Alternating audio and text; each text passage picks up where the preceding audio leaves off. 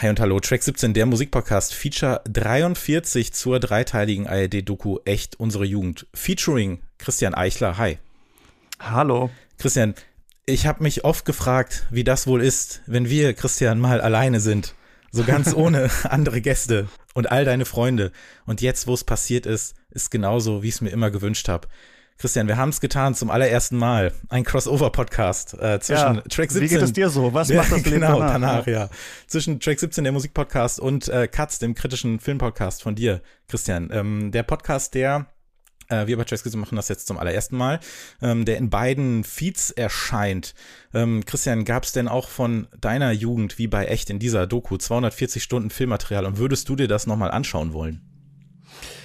Äh, ich hoffe nicht. Ich weiß, dass ich als, als Kind gibt es ein Video von mir, das weiß ich noch, wo mein Vater mich filmt mit einer VHS-Kamera und ich denke, es ist ein Fotoapparat. Mhm. Und ich sage die ganze Zeit, mach das Foto, mach das Foto. Das, daran kann ich mich noch erinnern, weil das damals schon Running Gag in unserer Familie war.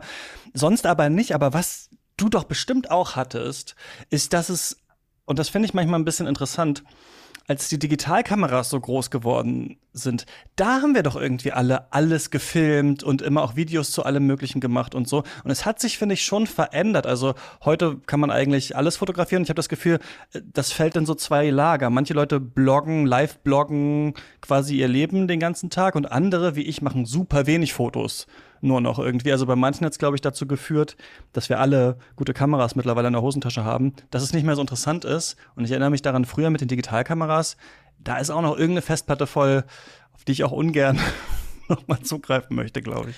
Das Ding ist, ich weiß, dass ich auf irgendwelchen Videos bin und ich kenne auch Leute, die mit so einem Ding immer rumgelaufen sind, aber ich habe die Sachen nie gesehen und ich weiß gar nicht, ob die irgendwo rumliegen oder ob die jemand mal irgendwo, was weiß ich nicht, was hat. Und ähm, ich habe das aber nicht so richtig wahrgenommen, als ich muss jetzt irgendwie gerade performen oder vor der Kamera sein, sondern das war dann irgendwie, das war irgendwie so weg. Also das war irgendwie so was, was Separates, was anderes oder so. Ich fand das irgendwie, ja, aber ich habe das irgendwie selber nie gehabt. Ich bin nur mit meiner Gameboy-Kamera rumgelaufen und habe halt Fotos in diesen drei Graustufen jo. gemacht und die dann irgendwo an meine Tür geklebt oder so. Aber ich weiß nicht, ob man daraus eine dreistündige ID-Doku machen kann.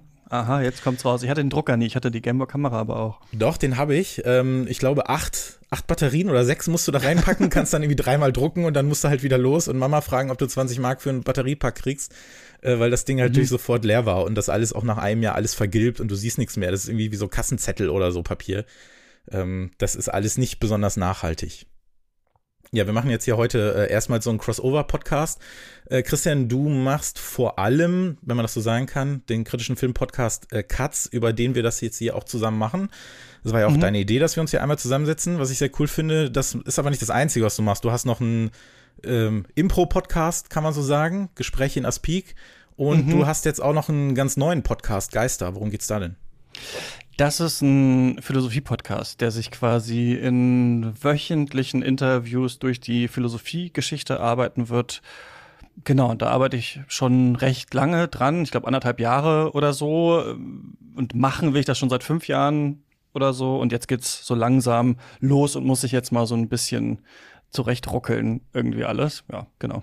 Ja, hört da mal rein, ist alles natürlich in den äh, Shownotes verlinkt und äh, dann geht's da ab. Und ich finde, was ich, äh, was ich so mag und was ich, ähm, ich finde, das gibt's gar nicht so viel, weil ich habe mal drüber nachgedacht. Ähm, quasi, dass zwei Leute irgendwie gleichzeitig was veröffentlichen mit so einer bisschen anderen Version. In der Musik finde ich das eigentlich spannend, aber es gibt's wenig. Äh, Arctic Monkeys ähm, äh, habe ich ja mal mitbekommen, ne? Ist ja auch was für dich. Und die hatten ja 2007 mhm. mal eine mhm. B-Seite, Temptation Greets You Like Your Naughty Friend. Da ist ja, Dizzy Rascal, Dizzy Rascal drauf. Ja, und es gibt auf dem Dizzy Rascal Album, was im selben Jahr erschienen ist, einen Song namens Temptation. Und das ist halt quasi der Song aus seiner Perspektive.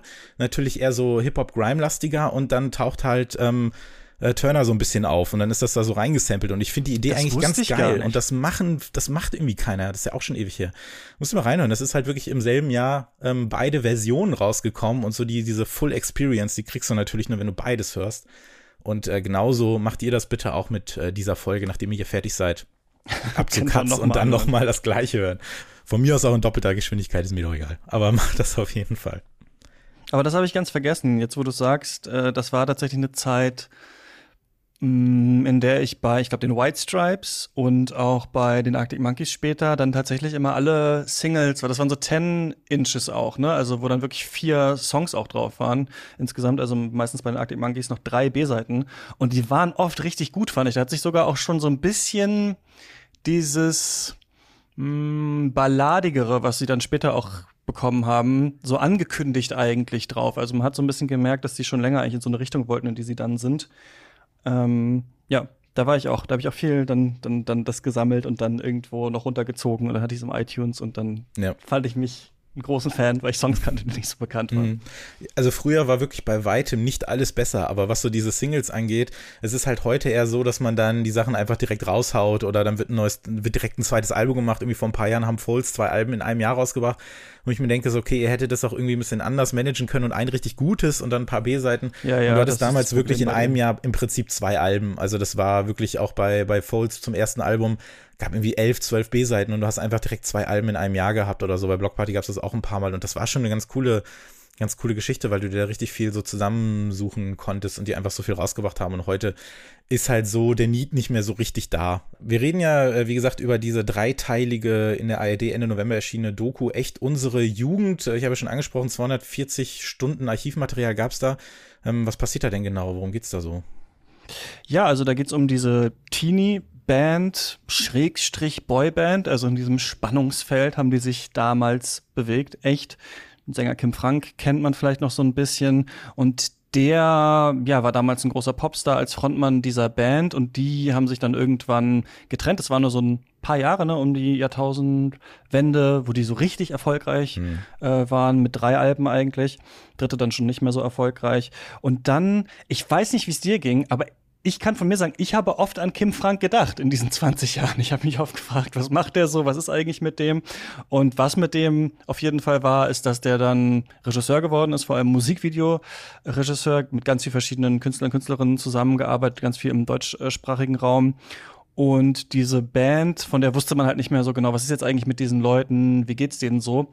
Außer, dass eine gute Freundin von mir mit Flo zusammengewohnt hat mal in Flensburg nach seiner mhm. Echtzeit. Mhm. Und als ich quasi ähm, nach Berlin gegangen bin zum Studium und sie da kennengelernt habe, hat sie mir so ein bisschen erzählt auch von ihm, der hatte ja dann so eine Rap-Karriere, äh, Jim Pansen hieß er da.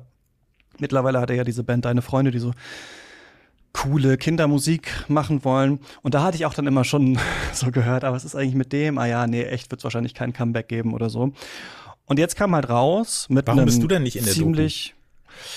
Ähm, weil ich ja nicht in dieser genau Flensburger WG war. Ich habe das auch nur so vom Hörensagen irgendwie gehört, wie das da war. Und jetzt kam dann irgendwie raus in einem recht clever orchestrierten Medienmove, muss man eigentlich sagen, dass Kim Frank ganz viel Material, was die damals gedreht haben mit einer Kamera, gesichtet hat, daraus drei Filme gemacht hat und das Ganze wie so eine Art Coming of Age Doku-Film eigentlich aufgezogen hat. Also wir sehen in drei Teilen so ein bisschen, wie war das am Anfang, diese Ruhmeszeit für echt, dann wie hat man sich versucht, künstlerisch weiterzuentwickeln, wie wurde man immer erfolgreicher und dann auch, wie ist die Band mh, hm, kaputt gegangen. Und genau, der ist ja selber Regisseur und deswegen ist es hauptsächlich sein Blick, also auch ja. seine Stimme aus dem Off. Und die sind dann halt, also zum Beispiel ist er bei Böhmermann aufgetreten in der Sendung und hat da Songs performt, noch bevor so richtig, glaube ich, klar war, dass die Doku kommt. Das wurde dann damit angekündigt. Dann sollten die alle fünf bei Hotel Matze sein. Da ist aber der eine, der ja ähm, an Depressionen leidet, konnte da, glaube ich, nicht. Und dann wollten die nicht quasi alle außer ihn dahin. Ähm, also man merkt so ein bisschen, ich finde das ganz witzig, gibt in dieser Doku den Moment, wo die das Album Recorder äh, konzipieren. Und darüber hat Kim Frank mal gesagt, wir wussten, wir wollten jetzt in eine andere Richtung und wussten, wir müssen jetzt erstmal so einen Aufschlag machen und dann können wir uns weiterentwickeln. Und so ein bisschen steht, finde ich, hinter diesem Projekt jetzt auch die Frage, ist das jetzt der große Move, um dann vielleicht wieder äh, Musik zu machen? Ähm, genau, aber erstmal ist es so ein Rückblick und am Ende sehen wir auch noch mal alle von denen, wie es ihnen heute geht und wie das so war. Ja. Ähm, ich muss sagen, also ja, äh, thematisch einige Sachen, die ich ganz äh, spannend fand, eben dieses Thema, wie geht man so als junge Band mit dem Thema Authentizität um, wenn du jetzt gerade irgendwie groß wirst, gleichzeitig willst du cool sein, gleichzeitig willst du aber auch den Erfolg haben, ähm, wie du in so einer Industrie erwachsen werden kannst, ja ein Thema, was du mhm. ja, das, das ist ja in jeder Dekade relativ ähnlich, wenn wir das kriegen. Ähm, und so die Frage, wie sinnvoll ist das eigentlich so jungen Menschen so viel zuzumuten, hat sich das irgendwie wirklich geändert? Ähm, ich fand das total an sich, das Konzept total faszinierend, das auch im Rahmen eigentlich nur dieser, äh, dieser Archivaufnahmen zu sehen. Aber ich muss ich weiß nicht, ich finde, das hätte besser sein können, als es ist. Also ich muss sagen, eben, du hast es ja auch angesprochen, es ist ja eigentlich eher so ein Kim Frank-Projekt. Es ist eigentlich mhm. eher so seine Perspektive, dass er dann mit AutorInnen zusammengeschrieben und so weiter und so seine Eindrücke. Und ich finde das schon schon gut und stark, wie viel er da reflektiert und wie viel er da einordnet. Er lässt auch durchklingen, was er hätte besser machen können, auch als Frontmann, welche Verantwortung er hatte. Ähm, aber zwischen all dieser Reflexion ist für mich dann immer ist dann trotzdem viel so, ja, aber es war schon auch ganz geil, wie es war. Also es musste auch schon mhm. sein. Also ich musste auch mit 18 der geile Rockfucker sein, so ein bisschen oder so, ne? Also klar sagt er auch immer wieder, wie schwer es war, aber dass es auch gar nicht anders ging und ähm, ihr habt mich gebraucht als diese Figur, äh, die das quasi alles so macht. Und ähm, ich meine, klar, das sind 17-jährige Jungs und alles, ähm, denen jeder sagt, ihr seid die geilsten, aber ich finde, da ist so ein, so ein kleines Versäumnis so im, im Konzept dieser Reihe irgendwie drin. Also ich hätte mich eigentlich mehr darüber, ich hätte mich eigentlich die ganze, ich habe die ganze Zeit darauf gewartet, dass das so ein Bandprojekt ist, weil du siehst ja relativ am Anfang schon, wie sie heute aussehen und dann diese Schwarz-Weiß-Bilder, wie sie sich hinsetzen und du siehst sie einmal als Band und ich habe da drei mhm. Stunden drauf gewartet und du siehst das ja effektiv nur in den letzten fünf Minuten und ähm, ich war halt so richtig ready, ihnen zuzuhören, aber das kommt dann irgendwie alles nicht und ich finde Kim Frank insgesamt einfach auch nicht so die spannendste Figur der Band und ich hätte halt, äh, du hast den Kai angesprochen, den Gitarristen, der ja auch an ähm, Depressionen mhm. äh, leidet. Und ähm, dann natürlich Ende der 90er noch viel mehr Probleme damit hatte, darüber zu sprechen. Ich meine, zum einen in dem Alter, zum einen, ähm, wie überhaupt das Thema Mental Health existierte ja praktisch nicht so richtig und dann ähm, bist du aber trotzdem in dieser Band, hast deine Verantwortung als Fünftel dieser Band und musst irgendwie funktionieren und natürlich nur unter der Voraussetzung, dass er selber darüber reden möchte, aber das hätte ich dann auch gerne von ihm gehört. Und ich möchte, ich habe irgendwie manchmal so das Gefühl gehabt, dass Kim Frank das dann doch immer so ein bisschen formuliert, wie es dann am schönsten für so eine Geschichte ist. Und auch dieses, die Band steht über allem, auch über den Gefühlen, diese Wetten-Das-Regel, die sie hatten, egal wie es uns geht, aber wenn Wetten-Das anruft, dann funktionieren wir. Ähm, auch, dass die anderen sagen, ja, wir wollten eigentlich viel lieber Musik spielen, das ist uns das Allerwichtigste gewesen und weniger das, äh, das Feiern etc. etc da fand ich so ein bisschen der, der Untertitel Unsere Jugend, das war dann eher so ein bisschen ja so Kim Franks Jugend und die anderen waren halt mit dabei. Und das hat mich, ähm, das hat mich so ein bisschen abgeturnt. Wie war es für dich da? Kann ich total verstehen, den Kritikpunkt, aber ich muss sagen, dass mich diese Doku komplett umgehauen hat. Ich habe die mit meiner Freundin zusammen geschaut und wir haben, glaube ich, früher auch echt gehört. Ich weiß noch, dass ich habe mir bei McDonald's mal, das fand ich witzig, weil das ja auch so einen populären Platz einnimmt in dieser Doku. Irgendwie dauernd McDonalds-Sachen essen auf ja. Tour. Eine CD, die hatten mal irgendeine so CD und da war Junimond auch von echt drauf. Und dann ähm, bin ich, glaube ich, auch so ein bisschen an diese Band geraten. Und ich finde, was die Doku schon hinbekommt, und das meinetwegen ist es ein bisschen hagiografisch und meinetwegen ähm, will Kim Frank jetzt am Ende wirklich noch mal seine Geschichte auch so ein bisschen so hindrehen, dass er auch so ein bisschen als tragische Gestalt, aber als jemand, den man in den Arm nehmen möchte, auftritt und man ihm es vielleicht gönnen würde, jetzt weiterzumachen. Und trotzdem hat mich das krass gekriegt, das zu sehen, weil ich das irgendwie eine ganz schwierig zu fassende Band finde, weil man, und das ist, glaube ich, ich glaube, deswegen finden Millennials das jetzt auch so interessant, das mhm. zu gucken, weil wir das alle mitbekommen haben, dass es echt gab. Und die sind auch gelaufen und die hatten auch Hits und die haben ja auf Deutsch ja so Rockpop irgendwie gemacht. Und das ist ja schon so, daran wirst du dich ja wahrscheinlich auch erinnern können dass es das nicht so viel gab früher irgendwie. Ne? Also Schlager war super verschrien und eine Zeit lang auch so in meiner Jugend war eigentlich so Musik auf Deutsch machen irgendwie uncool und die waren damit dann irgendwie recht früh wieder da, bis es dann später durch so Bands wie, weiß nicht, Wir sind Helden und sowas krass popularisiert wurde. Und heute ist es ja, also das ist so mein Old-Person-Moment, immer wenn ich jetzt Radio höre und so denke, krass, das ist ja alles auf Deutsch, das gab es irgendwie in meiner Kindheit nicht. Und vieles davon finde ich natürlich auch ganz furchtbar. Und irgendwie haben die sowas Enigmatisches, wenn man die sieht, finde ich vor allem Flo und Kim. Also ich finde die beiden, wenn man die sieht, auch und auch schon als Kinder sind die richtige Entertainer, aber auf zwei ganz unterschiedliche Weisen eigentlich. Flo irgendwie mega lustig und ich weiß noch, dass ich ihn früher auch witzig fand, irgendwie in Interviews. Habe ich jetzt, jetzt, jetzt noch mal gesehen und ist natürlich auch gut zusammengeschnitten, aber mich wirklich richtig oft beeiert über das, was der gemacht hat. Und ich finde, man sieht einerseits so, eine, so ein Abbild der Medienlandschaft früher und gleichzeitig aber ist es wie in die eigene Kindheit zu schauen, weil die wirklich genau so aussahen, vor allem als wir dann noch jüngere Aufnahmen sehen, wie ich und meine Freunde auch aussahen, als wir in Niedersachsen irgendwie Super Nintendo gespielt haben.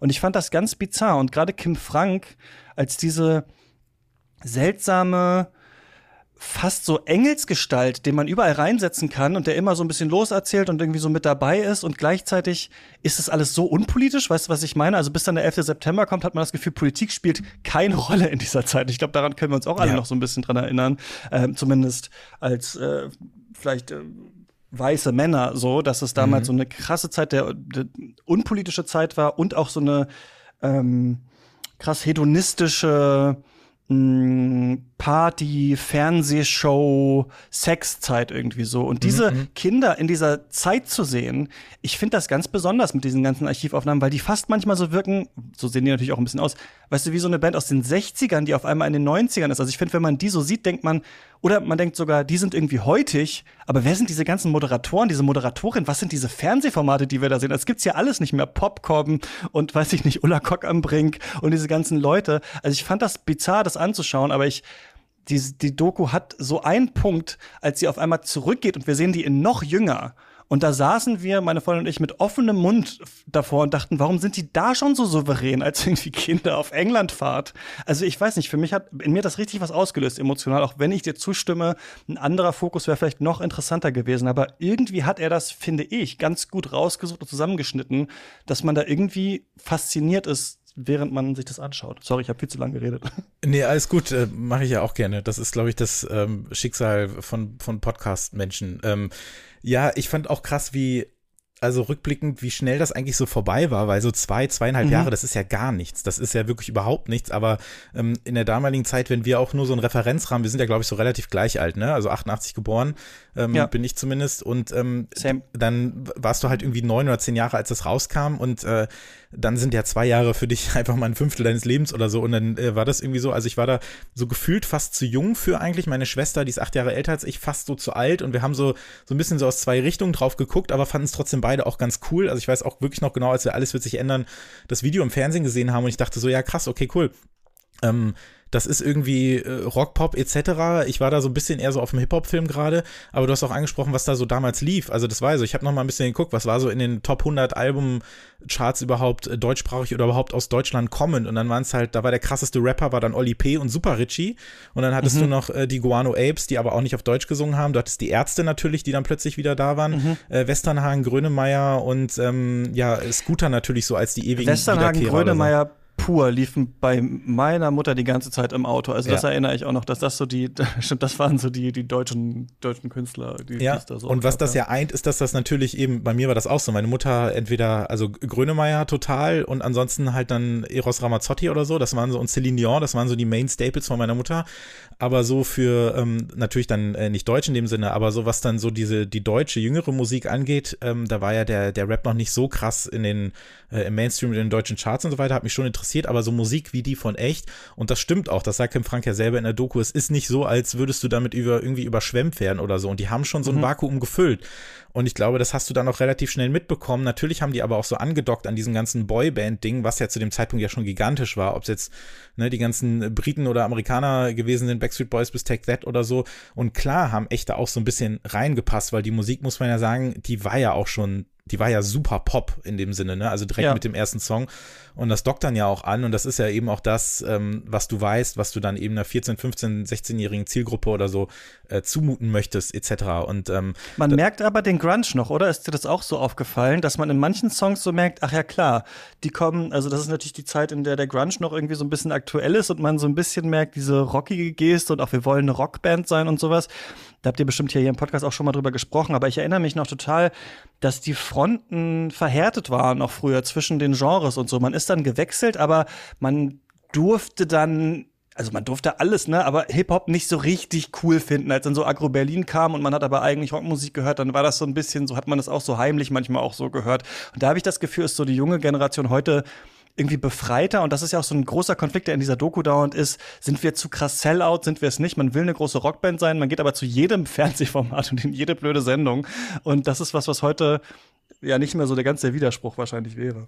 Ey, voll, äh, total. Du willst cool sein, aber du willst auch gleichzeitig erfolgreich sein. Du willst die, zwar irgendwie auch die kleinen Clubs spielen, dabei aber auf Platz 1 stehen.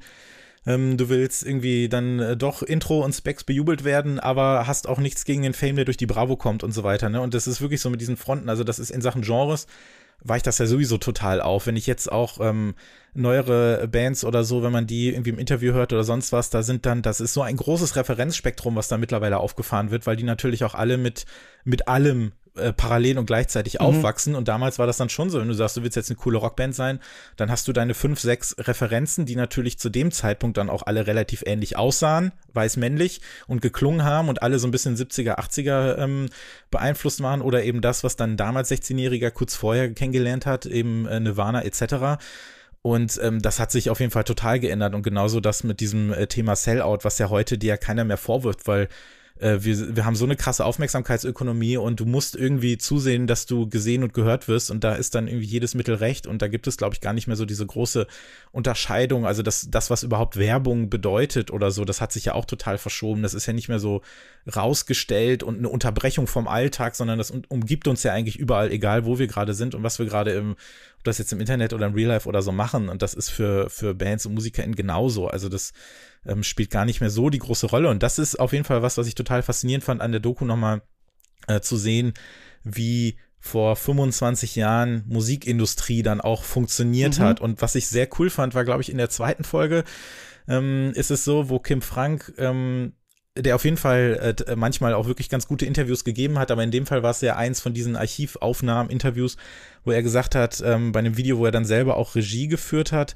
ähm, ja. dass die da jetzt dann plötzlich irgendwie dann, ach, dann wurde es nochmal teurer und dann waren es plötzlich, ach ja, hier 300.000 Mark kostet das Video oder irgendwie mhm. was weiß ich nicht wie viel, sagt aber gleichzeitig schon, der Musikindustrie geht's irgendwie gerade viel schlechter und so als Grund äh, nennt er dann die CD-Brenner, was ich ganz süß fand, also da sind mhm. wir eigentlich immer noch in den Anfängen von, von Napster ja, ja. und Download und alles, ähm, aber der Musikindustrie ging's damals schon wesentlich schlechter. Das ist so, aber damals war die halt immer noch in diesem Trotzmodus und hat gesagt so, ja, ja, aber wir sind trotzdem die Geilen, wir, wir, wir, wir scheißen euch zu mit unserem Geld um ähm, hier eine Serie zu zitieren und sagen, ja, dann wird das schon irgendwie, weil wir sind immer noch größer als alles andere. Aber das war eher schon so ein, ja, das war eher so ein Trotzmodus, um zu sagen, so ja, wir haben noch das Geld und wir geben das aus und wir lassen unsere Leute überall hinfliegen, aber eigentlich ging es da auch schon wesentlich schlechter. Hm. Ich finde, man, er sagt das ja auch irgendwo in der Doku, dass es gibt dann so ein Harald Schmidt-Interview, das kurz nach 9-11 ist. Also ich glaube, die Sendung hat eine Weile pausiert. Das hat man ein bisschen vergessen, finde ich, dass ja tatsächlich auch viele Unterhaltungssendungen dann pausiert haben damals. Ne? Ich erinnere mich auch, 9-11, man kommt in die Schule und Leute sitzen mhm. da und weinen und so. Ne? Also offensichtlich wissen wir alle noch, dass das ein großer Einschnitt war. Aber ich finde, wie krass es war, hat man jetzt fast ein bisschen wieder ähm, verdrängt und da ist er bei Harald Schmidt und, dann, und ihm wurde angeblich, sagt er jetzt vorher nicht gesagt, worum es da gehen wird und Harald Schmidt grillt ihn halt und sagt, die Bands nehmen ja Drogen und was, was hältst du eigentlich von den Taliban? Äh, oder kennst du die Taliban? Dann antwortet Kim Frank, ich weiß gar nicht, wo das ist. Mhm. Wo ich jetzt, als ich nochmal gesehen habe, so gedacht habe, ja, fand ich eigentlich einen schlagfertigen Gag so als, äh, als Antwort darauf, wo man aber nicht ganz weiß, so war das wirklich ein Gag oder keine Ahnung, wie war das da?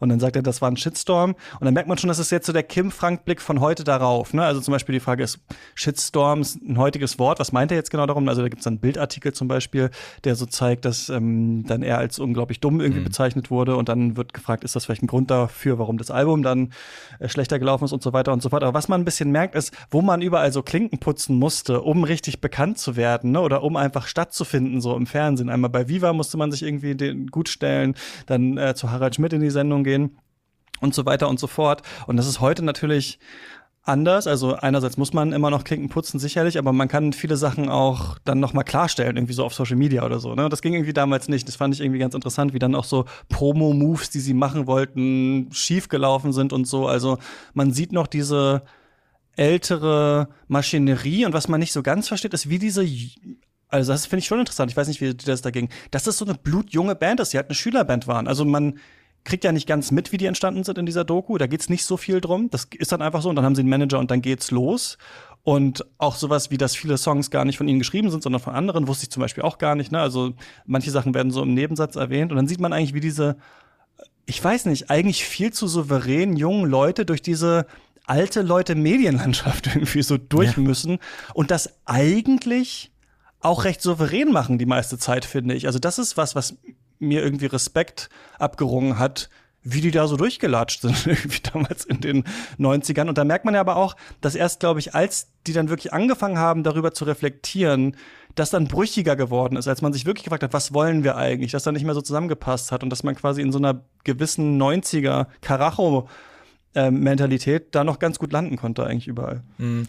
Ja, fand ich, ich habe mich auch äh, gefragt, ähm, ist immer müßig, aber wie würde echt jetzt heute funktionieren oder so, wenn sie das alles gar nicht bräuchten, ähm, weil sie natürlich dadurch weil zum Beispiel Bravo TV haben ja nicht nur 16-Jährige geguckt, Viva haben nicht nur 16-Jährige geguckt und die sind mhm. ja dann ja auch bei äh, Explosiv, Exklusiv oder was auch immer, die sind ja auch dann im normalen Fernsehen, was ja auch das Einzige war, was du dir hast anschauen können, ja passiert. Das heißt, alle haben von ihnen mitbekommen und ja. ähm, ich merke das mittlerweile auch schon so, dass es natürlich Leute gibt, die sind gigantisch groß, aber die passieren dann innerhalb von einer Bubble, die den Rest ja Total. gar nicht braucht. Also dieses klassische ja. Fernsehen, wie du es genannt hast und so.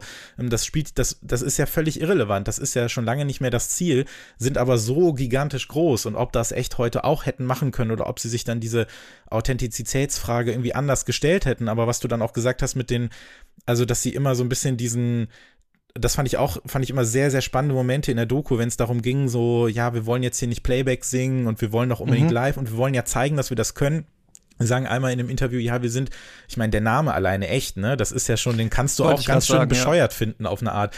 Aber wir sind eine echte Band, wir sind nicht gecastet, wir sind nicht aus der Retorte, das war denen immer so wichtig. Gleichzeitig aber spielen sie die Musik von anderen, also zumindest äh, teilweise. Mhm. Und das, das hätte ich mir auch noch ein bisschen stärker gewünscht. Da hätte ich mir vielleicht auch noch so ein bisschen ähm, Input auch von den Leuten gewünscht, äh, die dann damit zu tun haben. Wie ist der Manager so richtig an die Leute gekommen und wie ist das dann passiert? Also ich habe schon auch noch erfahren, dass die, die Band auch was damit zu tun hatte, wie das dann musikalisch klingt und sie haben auch wirklich Musik mitgeschrieben, aber äh, Text und Melodie und Arrangement und so weiter war dann zum Großteil einfach fremd. Und ähm, das war ja dann ja auch der große Knackpunkt mit dem dritten Album, mit dem es dann ja runterging. Also nach dem zweiten hat sie ja dann schon ein paar Probleme und Recorder, das dritte Album, das mhm. 2001 erschien, war ja dann das, wo sie gesagt haben, hm, wir sind jetzt zum ersten Mal nicht so richtig zufrieden mit dem, was wir kriegen und wir wollen das jetzt selber machen. Und ähm, die Quittung in Anführungszeichen haben sie dann sofort bekommen und das war ja überhaupt nicht erfolgreich. Ähm, dann ging das ja schon fast in so eine Big Band Swing Richtung mit diesem Wie geht's dir so Song, der dann irgendwie mhm. nur auf Platz 55 äh, gekommen ist. Und ähm, dann war die Nummer irgendwie schon schnell vorbei, so als letztes Aufbäumen oder so. Und da, das fand ich eigentlich ganz interessant, so diesen, ja, so dieses Dilemma zwischen, ja, wir sind ja eigentlich eine echte Band, aber wir nehmen das auch so mit, dass wir die Songs bekommen. Und irgendwann sagen wir aber doch so, nee, wir werden jetzt langsam erwachsen und wir sind irgendwie auch Musiker. Und das ist ja, was die, was Kim Frank ja über die anderen sagt, dass sie das gesagt haben. Für mich ist das Wichtigste, einfach Musik zu spielen. Und dass das vielleicht so ein Tacken zu spät in die Band so richtig reingekrochen ist und was man dann daraus hätte machen können oder so. Also ich frage mich dann schon manchmal, wie würde das heute funktionieren für die? Hm. Ich finde dieses Auseinanderbrechen irgendwie ganz schön beschrieben, auch wenn es jetzt von Kim Frank selber ist, aber ich finde irgendwie ganz schön, dass wirklich so durchkommt, manche von denen wollten Musik machen und natürlich auch damit bekannt sein und sowas, aber wollten sich als Band weiterentwickeln und Kim Frank wollte halt, dass sie nicht reich sein und berühmt sein und wollte natürlich auch auf der Bühne stehen, aber ihm ging es nicht so stark um den künstlerischen Anspruch vielleicht in dieser ähm, in dieser Musik. Und ich finde irgendwie, man kann einerseits sagen, das ist alles total austherapiert, da hat man total viel rausgeschnitten. Kim Frank hat ja selber auch gesagt, er hat alle Kraftausdrücke, die man damals benutzt hat, so im Alltag. Also ich denke mal so ähm, ableistische, sexistische Sprache, ich weiß nicht, ob auch rassistische Sprache gemeint ist, ähm, rausgeschnitten aus der Doku. Also er meinte, mhm. die haben dauernd so geredet. Ähm, aber er wollte keine Doku darüber machen, wie man früher geredet hat quasi, sondern er wollte so die Band zeigen. Aber natürlich hätte das natürlich auch stärker gezeigt, wie es früher war. Ne? Und ich glaube, man kann das so und so sehen. Man kann einerseits sagen, das ist irgendwie alles so ein bisschen ähm, in Watte eingepackt, so dass niemand so richtig verletzt wird. Alle haben ihren Frieden mit der Band gemacht. Wir sehen am Ende noch mal alle, ja, war es nicht irgendwie schwierig für uns. Wir waren so erfolgreich, dann halt nicht mehr. Na ja, was hätte sein können? Keine Ahnung. Ciao, so ungefähr. Aber trotzdem kriegt mich das auch, wenn so Gruppen von Leuten nach so vielen Jahren so einen Kriegsball begraben und irgendwie ja. noch mal sagen, noch mal so drauf zurückschauen und irgendwie sagen, ja. Also ich hatte das Gefühl, bei den Erwachsenen kann natürlich auch gefaked sein oder so und wahrscheinlich haben die da viel vorher drüber geredet, aber die konnten ihren Frieden so ein bisschen damit schließen. Und ich fand es auch recht berührend. Zum Beispiel Flo, der bei deiner Freundin jetzt ist, meinte, er hat das mit seiner Frau halt geguckt, diese Doku. Und die kannte das nicht so, also die wusste von echt, glaube ich, aber halt nicht, wie er so war früher einfach. Ne? Also für die ist das ja ganz verrückt, wie du mir die Frage ja auch gestellt hast. Ähm, in der Track 17 Version dieses Podcasts, glaube ich, würde ich mir das alles angucken. So, das ist ja nie so, dass man auf einmal eine dreiteilige Doku über seine eigene Jugend bekommt, aber bei denen halt schon. Und manchmal kriegt mich das doll. Und das war zum Beispiel auch so, als halt Blink 182 dieses Album dieses Jahr rausgebracht haben und nochmal zusammen und wir haben es nochmal gemacht und wir haben nochmal Anthem Part 3 geschrieben und sowas, weil der eine irgendwie hat einen Flugzeugabsturz mhm. und der andere hat den Krebs besiegt und so. Ich find's ganz schön. Müssen wir jetzt diese Band nochmal sehen, wie sie zurückkommen? Ich weiß nicht. Auch wenn ich sagen muss, weißt du, was die hätten? Die hätten das Potenzial, so die deutschen The National, finde ich, zu werden, so mit aber fremdgeschriebenen Songs, die so Mucke für so, so Kneipenmucke für irgendwie alternde Millennials machen. Also ich sag, da kommt noch das große große Comeback-Album.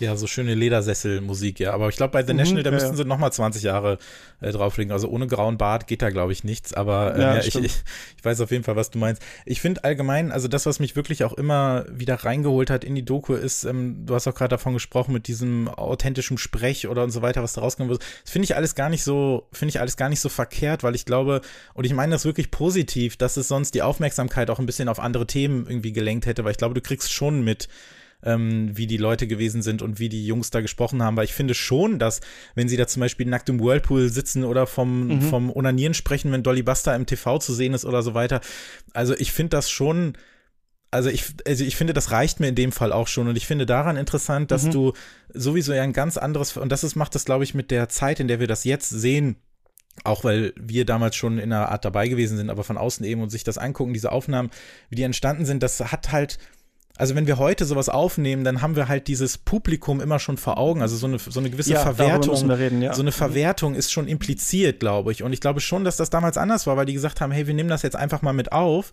Und man macht sich dann zumindest weniger Gedanken darüber, wie das am Ende aussieht. Und man filmt das einfach so für sich und hat halt nicht dieses äh, Publikum schon, ähm, schon mit dabei. Und das ist auf jeden Fall äh, ganz anders. Und das macht das jetzt eben so, ähm, so spannend, das jetzt nochmal zu sehen, oder? Ja, weil wir sind natürlich heutzutage uns bewusst, dass es Selfies gibt, machen vielleicht selber irgendwelche Vlogs, wir wissen, was Kameras sind und wie man da reinspricht und bei denen damals äh, gibt halt auch schon Selfie-Videos, ne, wie die hinten im Auto sitzen und jetzt über irgendwas reden, was gerade passiert ist. Mhm. Und das ist schon spannend, das so zu sehen, vor allem, weil es, glaube ich, ja hochskaliert ist alles. Also es sieht irgendwie, ich finde, es sieht fast aus, als hätte man versucht, so einen Retrofilm heute zu drehen in, in seinem Look. Also manchmal dachte ich so, das ist doch irgendwie zu witzig, das ist doch jetzt irgendwie zu perfekt, wie die gerade reden. Ähm, das sieht fast aus, als, als hätte man es extra authentisch irgendwie versucht zu machen. Also ich fand das irgendwie auch beeindruckend, gerade wenn die jünger sind und sich filmen und immer auf ihre Pickel zeigen und so weiter und so fort. Also wir merken so, was natürlich junge Leute umtreibt, aber auch wie die Gesellschaft so an sich war. Also mh, mm, ja, so eine langhaarige Band, das war dann halt auch irgendwie verweichlicht und man wollte nicht weich sein und so. Also es sind so Sachen, auch über die die sich so Gedanken machen, bei denen man heute so denkt, ah, interessant, dass das so die, ähm, die großen Fragen sind, die man sich damals so, so gestellt hat. Aber findest du es nicht auch, also, weißt du, ein, einer ihrer großen Hits ist Junimond. Und das ist halt ja ursprünglich von einer sehr politischen Band, dieses mhm. Lied.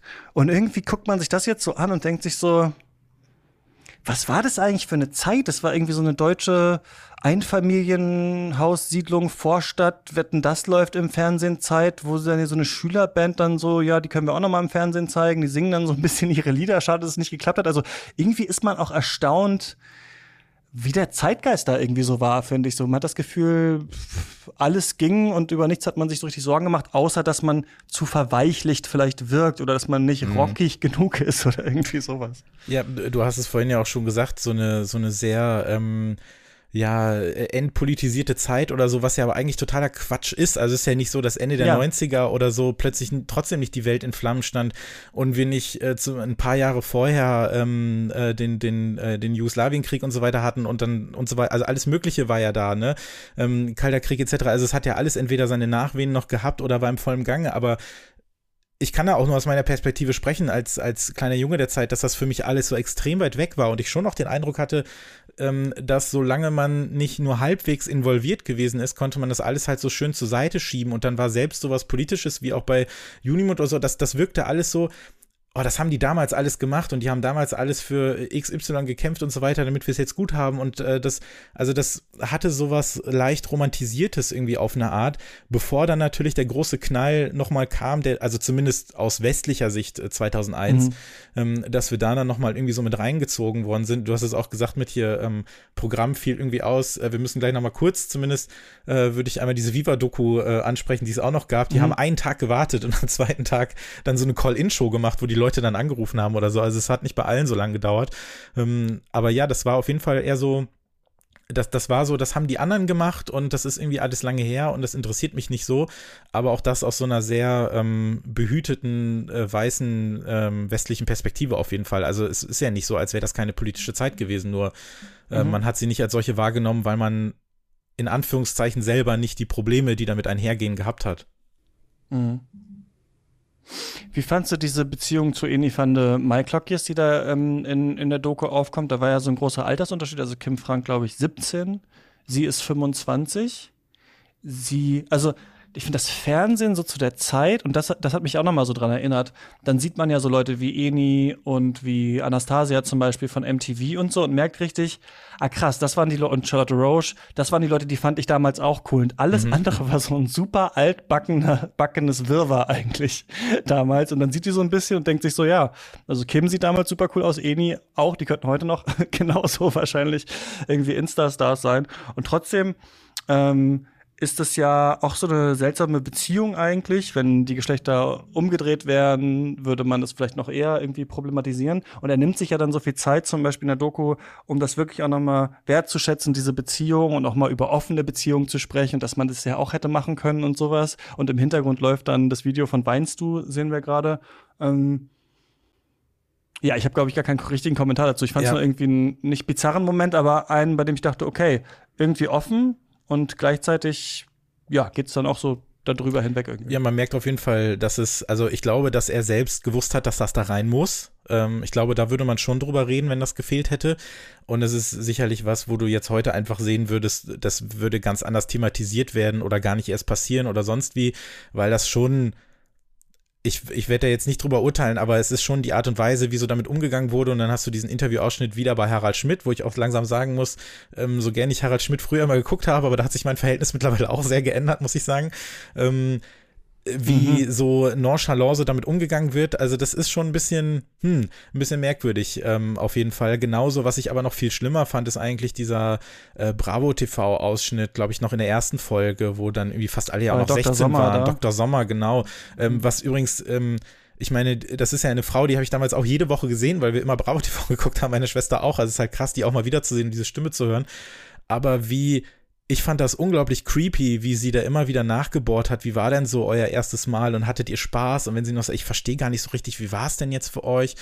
Und ähm, einer von ihnen hatte es ja noch gar nicht und dann, dann bohrt mhm. sie das nach. Also ja klar, das Gunnar ist muss so ein, das dann noch so ja, ja, sagen. Ja. Es hat, es ist, ich finde es irgendwie cool, da locker und offen drüber zu reden, aber ich finde es trotzdem merkwürdig, wenn da jemand ist, der mehr als doppelt so alt ist wie du und du 16 Jahre alt bist und im Fernsehen sitzt und nicht so die Erfahrung hast und äh, dann über Sex sprechen musst und ähm, ja, wie locker das so gesehen wurde. Also das ist auf jeden Fall was, ähm, wo ich sagen würde, ja, da sieht man mal, da hat sich echt was, ein bisschen was geändert. Ähm, das brauche ich jetzt ehrlich gesagt nicht mehr so wirklich, ob es jetzt äh, welches Geschlecht auch immer. Also ich fand das, fand das schon ein bisschen creepy, ehrlich gesagt man merkt, dass es eine krass durchsexualisierte Zeit ist in der mhm. Medienwelt einfach. Also ich erinnere mich auch noch, dass da auf ProSieben irgendwelche Werbungen, Coca-Cola, ah nee, das war glaube ich die einzige, die gender swapped quasi, quasi war, wo der Mann die, die Cola trinkt und das äh, Cola Light, glaube ich, in, in diesem Büro, wo die ganzen Frauen arbeiten. Aber sonst, äh, weiß ich nicht, auch irgendwelche Sektwerbung und sowas war alles ja. so übelst erotisch äh, und heteronormativ aufgeladen. Und man merkt richtig, glaube ich, einerseits, dass es in diesem 90er-Zeitgeist irgendwie okayer wird, überhaupt offen darüber zu reden. Mhm. Deswegen ist das alles so sexualisiert und gleichzeitig, wie sich diese, ja, so jungen Erwachsenen da so durchwuseln müssen irgendwie durch dieses Fragenwirrwarr und dann ist man auch bei Harald Schmidt und dann wann, wann hast du die eh nie gefickt und sowas und man mhm. also ich finde ihn also ich fand ihn damals sehr witzig und ich finde auch heute noch wenn man die Sendung so sieht dass er krass schlagfertig ist und halt diesen so einen intellektuellen Blick auf die Welt hat und das ist einfach so eine bestimmte Art von Humor, die ich gut finde, aber gleichzeitig auch dieses Diktum immer, was man hatte, ab so ein, was hat er gesagt, ab 10.000 Euro im Monat ist jeder abschussfrei irgendwie. Das ist sowas, also wer den Kopf irgendwo raussteckt in der Medienwelt, auf den muss man draufspringen und das ist halt so ein bisschen die Frage, glaube ich. Also ob das halt heute wirklich so ist, ne? Also Satire meinetwegen, aber ja, fand ich das schon so ein bisschen krass. Also ich fand es in Ordnung, dass Kim Frank es hier so selber einordnet und zeigt und manche von diesen Szenen sieht man und denkt sich, ah ja, krass, ähm, äh, habe ich verdrängt ein bisschen, wie das, wie das damals so in den Medien zugegangen ist. Hm. Ich glaube, bei Schmidt halte ich es einfach so, ich gucke mir einmal im Jahr Schmidt und Andrak fahren Zug an und dann bin ich wieder happy und dann backe ich es wieder weg.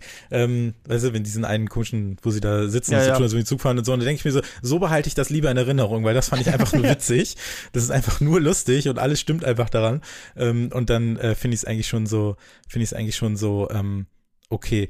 Hast du das Gefühl, es gibt momentan irgendwas oder in der Richtung irgendwas Vergleichbares oder irgendeine Band oder wo du das selber nochmal so mitgemacht hast oder gesehen hast, die irgendwie fast schon versucht hat, alles zu sein und über irgendwo überall aufgetaucht ist, aber irgendwie so ihr eigenes Ding machen wollte. ist das nicht sowieso zum Scheitern verurteilt? Also fällt dir eigentlich noch irgendein anderes Beispiel als echt ein? Weil ich habe schon kurz, nur um das einzuordnen, gedacht, so eine Art von Doku könntest du eigentlich über viele machen und es geht vielleicht gar nicht so sehr um echt, sondern mehr um, um die Zeit und wie das funktioniert hat. Aber dann dachte ich, nee, das ist doch schon irgendwie so ein sehr singuläres Phänomen gewesen. Also das ist schon, die haben schon ein super krasses Alleinstellungsmerkmal eigentlich immer gehabt. Ja, dass man als Band direkt in die Mainstream-Medien reingeht, ne? Das ist eigentlich irgendwie so, so interessant, dass man nicht erstmal irgendwie, weiß ich nicht, vielleicht durch die die Kennerzeitschriften oder so äh, tingelt. Oder ich habe es mal bei einer Bekannten, die Musik auf Englisch macht, gehört, dass man, aber Deutsche ist, dass man erst so über UK oder so jetzt mittlerweile mhm. versucht zu kommen. Also, ähm, dass man, dass man versucht, in, in UK erstmal zu landen, weil Deutsche sonst manchmal, also heute ist es wohl umgekehrt, Deutsche können heute nicht mehr so ganz akzeptieren, dass man auf Englisch zum Beispiel singt. Also hat sich wohl so ein bisschen gedreht, aber es ist nur anekdotische ähm, Evidenz. Ich meine, du könntest so eine Doku mit Sicherheit über Anne Kantereit zum Beispiel auch machen, ne, die irgendwie Straßenkonzerte gespielt haben, die jetzt super bekannt sind. Das ist eine Band, bei der ich sagen würde, da würde es sich mal lohnen, wenn man äh, die Songs von anderen Menschen schreiben lassen würde. Dann äh, fände ich das, glaube ich, noch ein bisschen besser, was sie machen. Also ich glaube, es gibt das schon immer noch mal wieder, ähm, dass es so eine solche solche Bands gibt und äh, die irgendwie so erfolgreich sind. Aber ich glaube irgendwie damals diese Mischung aus irgendwie diesem doch recht eingängigen, poppigen und gleichzeitig dieser Attitüde, es könnte noch alles passieren, man könnte noch die große Rockband werden. Das war irgendwie dann doch ganz interessant. Also ich finde es auch irgendwie ganz schön an der Doku, dass man sich so denkt, hättet ihr doch noch mal alle ein bisschen länger das versucht, vielleicht wäre was rausgekommen, mhm. aber man sich auch denkt, nee, vielleicht hätte es auch einfach nicht geklappt, vielleicht wart ihr auch einfach zu unterschiedlich. Aber ich finde man, wie bei vielen natürlich Band-Dokus, das ist ja so ein Gefüge immer, so eine Band und genauso wie bei echt muss es ja auch eigentlich sein, oder? Du hast halt den, den Frontmann, der halt immer vorne stehen will und überall sein Gesicht hinhält. Dann hast du so einen, wie so einen zweiten Frontmann mit Flo, der halt auch alles so ein bisschen antreibt, der auch noch der Drummer quasi ist, aber auch noch die Songs meistens geschrieben hat und so. Und dann hast du andere, die haben halt irgendwie Bock, Mucke zu machen und Lust auf dieses Projekt auch. Und das ist ja eigentlich eine ganz gute Kombination. Und das merkt man auch hier wieder. Das kannst du bestimmt über viele andere Bands auch sagen. Ne? Wenn alle Kim Frank sein wollen, dann klappt das wahrscheinlich nicht so richtig. Außer du bist dann eine Boyband ist perfekt get getypecastet und alle Songs kommen aus der Retorte. Wenn man noch eine Band sein will, dann ist es wahrscheinlich schwierig. Und ja, ich finde es ganz nachvollziehbar, wie es irgendwie hier zu Ende gegangen ist. Ist es dann natürlich auch so, dass viele Bands dann erst im Laufe ihrer Zeit als Band feststellen, was das wirklich heißt, diese Rolle überhaupt zu haben. Das ist ja das, was dir ja auch ähm, wo es dann ja auch dieses Missverständnis gibt, wo es dann, es gab ja schon mal dann so Aufnahmen mit Interviews mit äh, den einzelnen Bandmitgliedern, wo dann auch, wo es dann auch so ein bisschen darum ging, wie sie glauben, wie äh, Kim das Ganze alles so äh, mitnimmt oder einschätzt oder wie er damit fertig wird. Und er sagt ja selber, dass er da viele äh, große Probleme damit hatte, auch mit dieser Verantwortung als Frontmann. Und die anderen sagen äh, eigentlich so mehr oder weniger, ja, die, die trauen ihm das zu, dass er das schafft und das lässt er gar nicht an sich ran und so weiter, weil da, ich glaube, das größte Problem dann sowieso, was dann vorher passiert, bevor Bands auseinandergehen, ist schlicht und ergreifend die Kommunikation, in Klammern mangelnde, fehlende oder fehlerhafte Kommunikation, was dann ja auch dazu geführt hat, dass du irgendwann halt feststellst, du kannst nicht mit fünf Leuten erwarten, dass du halt deine ganze Karriere über immer das Gleiche möchtest.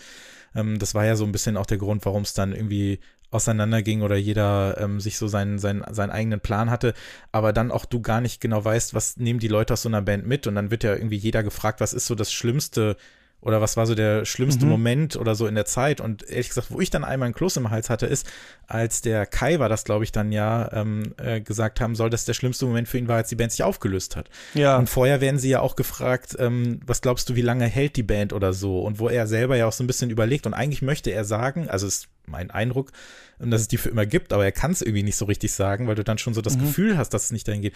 Und diese Stellen zu sehen. Das finde ich stark an der Doku, dass du das da so, dass du das, wie gesagt, ich hätte es schon ganz, ich hätte schon gerne mehr von ihnen auch gehört aus der Zeit selber zwischendurch, aber dass du trotzdem so mitbekommst, was das eigentlich für die bedeutet hat, in dieser Band zu sein und irgendwie Musik zu spielen und dann so eine Aussage zu hören, ähm, wenn es dann am Ende auch schon wieder zu spät ist oder so. Das ist, glaube ich, was auch echt viel, äh, viel mit dir macht äh, am Ende. Ich bin auch nicht sicher, inwiefern es dem Produktionsprozess geschuldet ist. Also ich glaube, Kim Frank hat die anderen gefragt und dann oder die haben überlegt, wollen wir noch mal was machen und dann gab es dieses Archivmaterial, da hat er das, glaube ich, hauptsächlich alleine gemacht, ne? Und die dann erstmal mit dem dritten Film, glaube ich, konfrontiert und dann Wobei das heißt es immer, aber da tauchen sie ja schon auf. Also muss eine andere Version von der, von der dritten Folge wahrscheinlich gewesen sein. Also wahrscheinlich hätte auch Kim Frank entscheiden müssen, die anderen stärker einzubringen. Ne? Das kann man auf jeden Fall so kritisieren. Ich aber ich glaube, dass er das so macht, war anscheinend irgendwie abgesprochen und vielleicht, weiß nicht, ob sie auch so involviert sein wollten quasi in diesen kompletten Produktionsprozess, aber kann mhm. natürlich sein. Und ich fand es auch ähm, so ein berührenden Moment, bei dem sie äh, sagen, was war das Beste und was war das Schlechteste. Mhm. Und ich glaube, was halt auch ein bisschen durchkommt, ist, dass das alles die besten Kinderfreunde schon waren. Und wenn man sich das jetzt bei sich selber vorstellt, dass man mit seinen besten Freundinnen und Freunden von früher direkt berühmt geworden wäre mit irgendwas und immer weitergemacht hätte. Also man merkt so ein bisschen, dass das automatisch abläuft, was die machen, schon von ganz früher Kindheit an, wie das halt läuft. Die haben halt diese Band, die machen das, der eine macht das eine, der andere macht das andere und dann, und deswegen ist es vielleicht dann doch tatsächlich ein Coming-of-Age-Film auf eine Art oder ein Coming-of-Age-Projekt, dann merkt man halt so in der Pubertät dann, wie die sich überhaupt erstmal auch Charaktere rausbilden. Und das finde ich irgendwie auch so schön und auch erschreckend an der Doku, dass man so merkt, am Anfang ist da so ein großer Zusammenhalt. Es wird so viel gealbert, es ist denen eigentlich alles scheißegal. Also dieses eine Konzert, wo die da mit Glasflaschen beschmissen werden und so völkerballmäßig versuchen, allen auszuweichen. Da hat man das Gefühl, die stehen zusammen, die kennen gar nichts anderes irgendwie als das. Und später merkt man dann, ist, ja, es bilden sich jetzt tatsächlich Charaktere raus und äh, ich finde, man merkt es vor allem an Flo, der so sympathisch ist und so lustig, der richtig verstummt eigentlich in dem, dritten mhm. Teil, bei dem man richtig so merkt, der ist schon nicht mehr so richtig dabei. Und ich finde, man, das ist irgendwie ganz schön, man erkennt das so an den Blicken, an den Leuten. Es muss einem gar nicht alles erklärt werden eigentlich so, sondern man versteht es auch ein bisschen hm, nonverbal eigentlich, was da, was da abgelaufen ist. Hm. Ich hätte, glaube ich, sogar Angst gehabt, also ich kann es nicht beurteilen, aber dass, wenn sowas passiert, ähm, was das dann am Ende mit der Freundschaft macht, also, weil das ist ja wirklich krass. Also, und du hast ja auch vorhin einmal gesagt, wir wissen ja gar nicht, wie das genau angefangen hat. Die hießen ja vorher Seven Up und waren dann ja so eine Schülerband und haben dann irgendwie mhm. aber auch schon als elf, zwölfjährige, da waren dann auch noch zwei Mädchen in der Gruppe, was aus denen irgendwie geworden ist oder warum die keine Lust mehr hatten oder wie auch immer, weiß man ja. gar nicht. Hätte mich ehrlich gesagt auch interessiert, was da so die Beweggründe ja. gewesen sind. Ähm, und die haben ja auch schon vor äh, kreischenden Mitschülerinnen gespielt und ich dachte, aber wo, das muss ja irgendwo herkommen. Also, äh, wie hat das denn überhaupt angefangen und warum ist dieser äh, Manager, der ja Manager wirklich, dabei, ja ähm, der dann so diese krasse ähm, ähm, Bezugsfigur gewesen ist, den hätte ich auch noch mal gerne gehört. Ähm, wo kam das denn her, dass er irgendwie sagt, so, ich bin irgendwie seit fünf Jahren raus aus der Schule, aber ich will mit dieser Band irgendwie jetzt am Start sein und die managen oder so. Das hätte mich noch interessiert. Da sind so ein paar Fragen offen geblieben, aber ich finde das krass und die haben ja wirklich so früh dann angefangen. Und es war ja irgendwie fast schon unvermeidlich, ähm, äh, unvermeidbar, dass sie da irgendwie äh, am Start sind und äh, da irgendwie diese Karriere machen, wie auch immer sie dann aussieht. Also das ähm, fand ich schon krass, aber ja, je, ähm, ja, it's better to burn out than to fade away, sagt man ja ähm, äh, manchmal so. Ähm, vielleicht hätte es auch gar nicht anders auseinandergehen äh, können. Aber es stimmt, da sind bizarre Figuren drin. Ich finde auch ganz interessant diesen Bodyguard, der auf einmal ja. dazu geschaltet wird, diesen Seekuh-Mann, der dann seine Truppe auch dabei Keine hat. Keine Autogramme. Ge genau, der dann halt immer dabei ist. Und den wir dann auch sehen, wie er mit Kim Frank im Pool rumalbert und irgendwie so eine Art Ziehvater äh, für ihn wird. Das wirkt auch fast wie aus so einem Biopic-Film, finde ich, so wie irgendwie äh, erfunden. Ähm, und doch, ich glaube, ich finde das ganz gut, dass dieses, die, diese Doku hat fast so eine Art Enigma. Oder, oder ist von Kim Frank so gemacht, das kann ich nicht genau sagen. Aber die fängt eigentlich an und echt sind schon da. Und dann kommt deren erstes Musikvideo und dann wissen wir, das ist die Band, die sind jetzt da. Und dann werden die quasi fast automatisch super berühmt und bleiben irgendwie so. Und dann fallen die so auseinander und dann ist es auch vorbei. Und dann sagen kommen noch mal die alten und sagen ja war irgendwie schade aber war auch gut so. Und so war es halt. Und ich finde ja man kann das nicht ganz finde ich sich selber eigentlich erklären. Und das fand ich glaube ich das faszinierende daran das zu schauen. Deswegen fand ich so unterhaltsam kann aber total verstehen wenn das andere Leute nicht abholt.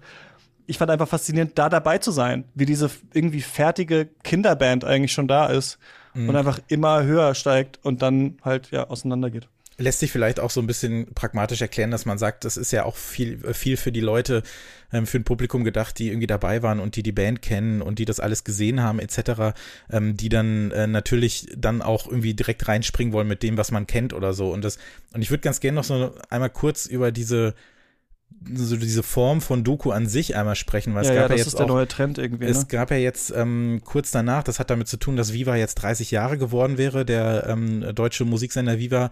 Ähm, da gab es jetzt auch eine dreiteilige Doku in der, in der ARD-Mediathek zu. Ähm, wir haben, es gab letztens auch so eine Robbie Williams-Doku bei Netflix oder so, mhm. oder Beckham. natürlich, was genau, was viele geguckt haben, Beckham. Und ähm, auch sonst so ein paar kleinere Projekte und die haben natürlich alle irgendwie diese Zeit gemeinsam. Also es ist schon so, es geht viel so um Ende der 90er, Anfang der Nuller Jahre und diese Dokus müssen, glaube ich, irgendwie fast jetzt kommen und jetzt wirken, weil wir natürlich auch das Publikum sind, vielleicht dann noch ähm, äh, Gen Xer so ein bisschen so darüber, mhm. weil das natürlich auch für die Erfahrung von Menschen einzahlt, die diese Dinge zwar erlebt haben, aber nicht ja. irgendwie selbst dokumentiert hat, also ja. sondern so aus zweiter Hand. Also wir haben natürlich von, von echt gelesen oder von Robbie Williams, wir haben was bei Bravo TV gesehen, wir haben Interviews gesehen etc. Da war dann eben so ein Harald Schmidt-Auftritt einfach so eine Möglichkeit, überhaupt was mal über diese Leute zu erfahren. Also Fans haben das ja eher von außen erlebt und sehen nicht jetzt irgendwie äh, am Tag irgendwie zehn Insta-Stories oder Reels oder sonst was. Da war sowas wie eine Home-Story als Format ja ein Riesending, weil man dann endlich dachte, ach okay, echt privat, Robbie Williams privat, endlich wissen wir mal was über die, weil die das ja schlicht nicht selber gemacht haben.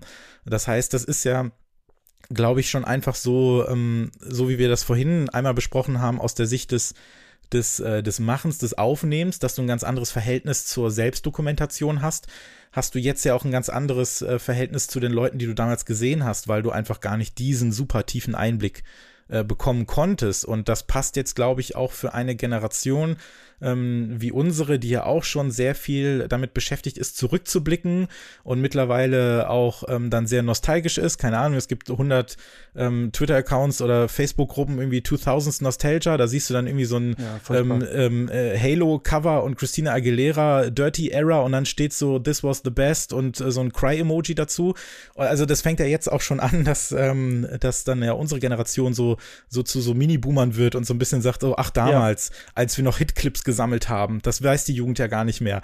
Also so, das, ähm, das ist ja so eine ähm, ja selbsterfüllende Prophezeiung und so eine Geschichte, die sich wiederholen muss. Deswegen passen diese Dokus, glaube ich, mega in diesen in diesen Zeitgeist gerade rein, auch was das Publikum angeht. Ja, gruselig auf eine Art. Also ich habe immer die oder lange auf jeden Fall diese Leute, die jetzt so in ihren 40ern sind, als sehr in ihre Kindheit verliebt wahrgenommen. Also die Leute, die so wirklich noch mit dem 80er Kino und mhm. so aufgewachsen sind, ne? Und immer so gedacht, ah, irgendwie habe ich manchmal das Gefühl, wir sind so eine leicht verlorene Generation irgendwie so dazwischen, aber jetzt kommt genau der Nostalgie-Content für uns, ne? Ja. Und ich bin da nicht so doll dran interessiert, merke ich tatsächlich. Also ich wünsche mich auch irgendwie in die Zeit gar nicht zurück. Ich finde auch irgendwie, weiß ich nicht. Ich fand eher aber echt, muss ich sagen, dass ich das gesehen habe und dachte, okay, ich kann vielleicht ein bisschen Frieden schließen damit, wie man damals war, weil die sehe ich da und die sind irgendwie auch einigermaßen sympathisch und vielleicht war nicht alles so cringe und peinlich irgendwie, wie man denkt.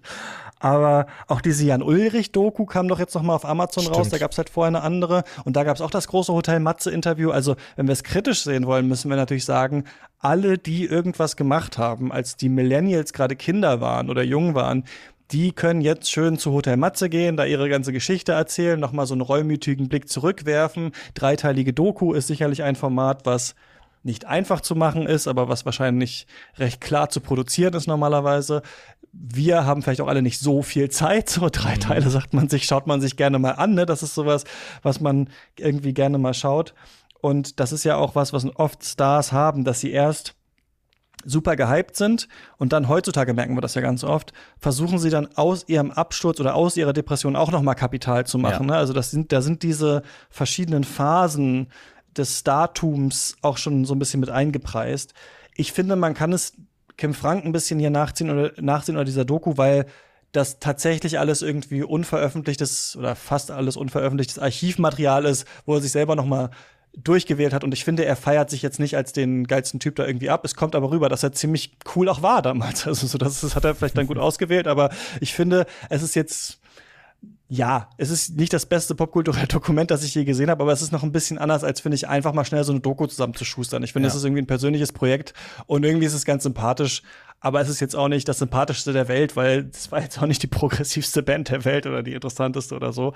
Aber na doch, ich komme da nicht raus. Irgendwie ist man getroffen, weil man immer so ein Fragezeichen dann doch vielleicht an dieser Band hatte und sich dachte, ah ja, was ist eigentlich mit echt gewesen? Und ich finde jetzt, weil ich weiß nicht, ob man schlauer ist, aber ich glaube, da sind sie noch mal rein. Genau in dieses kleine, diese kleine Kammer im Herzen haben sie jetzt noch mal den Speer reingesteckt mit dieser Doku ja. und das hat für mich funktioniert. Ja, die Frage nach dem Schlauer, die Frage ist vielleicht auch so ein bisschen, wer hat also ich kann jetzt nicht behaupten, du hast gesagt, du hast viel an Kim Frank gedacht. Ähm, ich jetzt nicht unbedingt. Also hat man so wirklich darauf gewartet, aber dann sieht man das und denkt sich, sehr vielleicht doch ein bisschen oder so, weil es vielleicht auch weniger aus dieser nostalgischen äh, Sicht ist, sondern eher so, ja doch noch mal irgendwie äh, zu sehen, was es sonst noch alles gab. Ich habe da manchmal aber so ein bisschen, ich habe mit dieser Musealisierung oder diesem, diesem Einordnen oder diesem Rekontextualisieren von Erinnerungen oder von Ereignissen schon manchmal so meine Probleme. Ich habe da noch viel mehr ein Problem mit, mit, den, mit den ganzen äh, Musiker in Biopics, die in den letzten Jahren so rauskommen, weil ich das schon krass finde, weil das für mich manchmal geht das so drastisch formuliert schon in so eine Geschichtsüberschreibung drüber, weil ja. du kannst natürlich noch so oft sagen, dass das alles fiktionalisiert ist und so weiter und so fort, aber trotzdem überschreibt das gewisse, ich habe gestern den Trailer für diesen Bob Marley-Film zum Beispiel gesehen und mir schon gedacht, okay, er ist jetzt der, der größte Held der Menschheitsgeschichte plötzlich.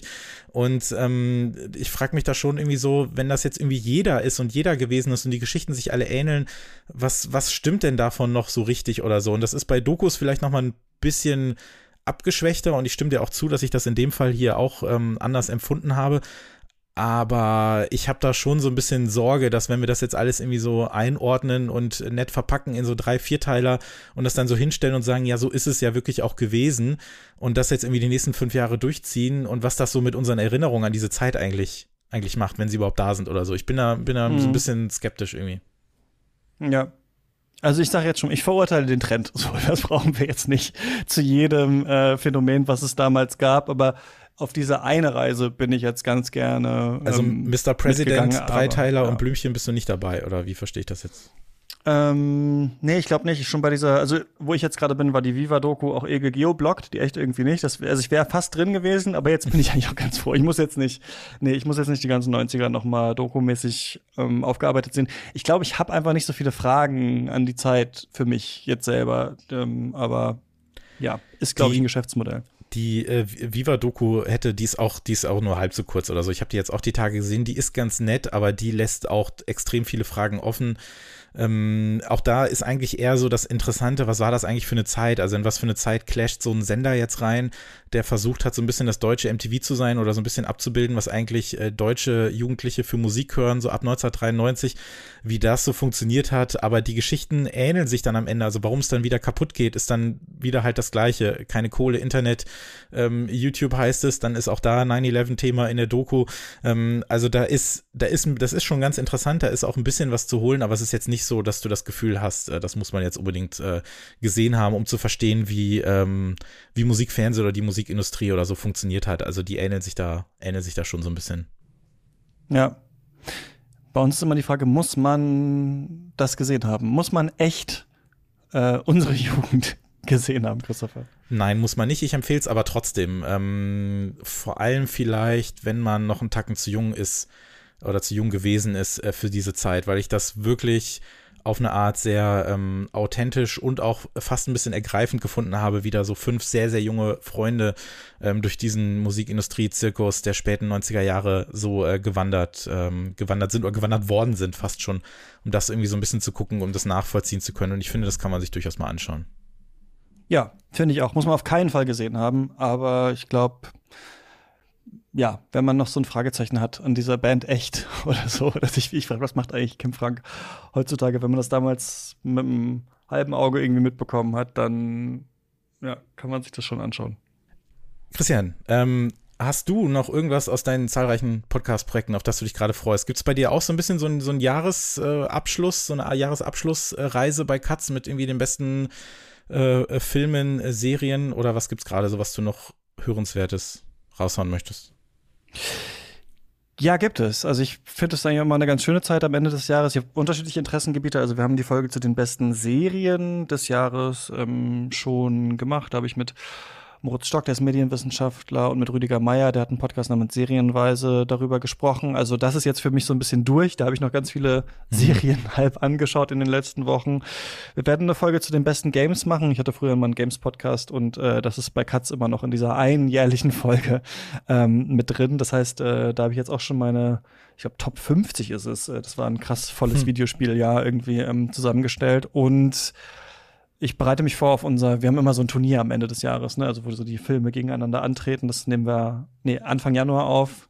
Und da habe ich noch einiges an der Liste, was ich schauen muss. Also ja, das, ähm, das ist gerade so die Phase. Das, was wir hier hören, hören wir ja nur in der Track 17-Version, deswegen ist es ja kein Spoiler. Möchtest du mir vielleicht dein, dein Spiel des Jahres verraten? Das interessiert mich äh, nämlich so, weil ich glaube, ich habe das Gefühl, mir geht es mit Videospielen so ein bisschen, wie es dir mit Musik geht. Deswegen kann man ja. da so ein bisschen voneinander äh, lernen, weil wenn ich höre Top 50, denke ich mir krass, vielleicht denkst du das auch, wenn ich sage Top 50 Alben oder so. Mhm, ja. ähm, deswegen würde mich mal einfach interessieren, was ist denn so dein Spiel des Jahres gewesen? Mein Spiel des Jahres ist, glaube ich, The Cosmic Wheel Sisterhood. Das ist ein äh, Hexen intergalaktische Hexen-Tarot-Kartenspiel. Man spielt eine Hexe, die verbannt wurde aus ihrem Konvent und die Wahrsagerin ist und man muss sich ein neues Tarot-Deck quasi craften und man geht einen Pakt ein mit einem so kosmischen Wesen. Äh, man muss auch sagen, was das Pfand ist, also was am Ende passiert dann, nachdem man wieder zurück im Hexenzirkel ist, wenn man alles erreicht hat, sein Ziel, und versucht sich da wieder so zurück reinzuquatschen. Und dann besuchen einen immer Hexen und man kann denen so die Zukunft lesen. Und das Witzige ist, dass das Spiel so in der Mitte auf einmal wie so eine US-Wahl abläuft. Also dann versucht man diesen Konvent an sich zu reißen und ähm, muss ähm, Lobbyarbeit machen bei verschiedenen Hexengruppen. Man muss überlegen, wer, sind, wer ist so die Wählerschaft, die einen vielleicht wählen könnte und so. Und ich glaube, ich fand das einfach so das das fresheste Spielkonzept in mhm. diesem Jahr, ähm, weil gleichzeitig dieses Kartenlegen und über die Zukunft entscheiden hat auch so ein paar philosophische Fragen, also nach dem freien Willen und so drin und vielleicht nicht so qualitativ das allerbeste, aber bei so einer persönlichen Liste, finde ich, muss man so ein bisschen die eigenen Lieblinge höher packen als so die Konsenssachen, die man, weißt du, vielleicht objektiv besser finden würde oder so. Äh, genau, deswegen ist The Cosmic Wheel Sisterhood bei mir, glaube ich, auf der Eins.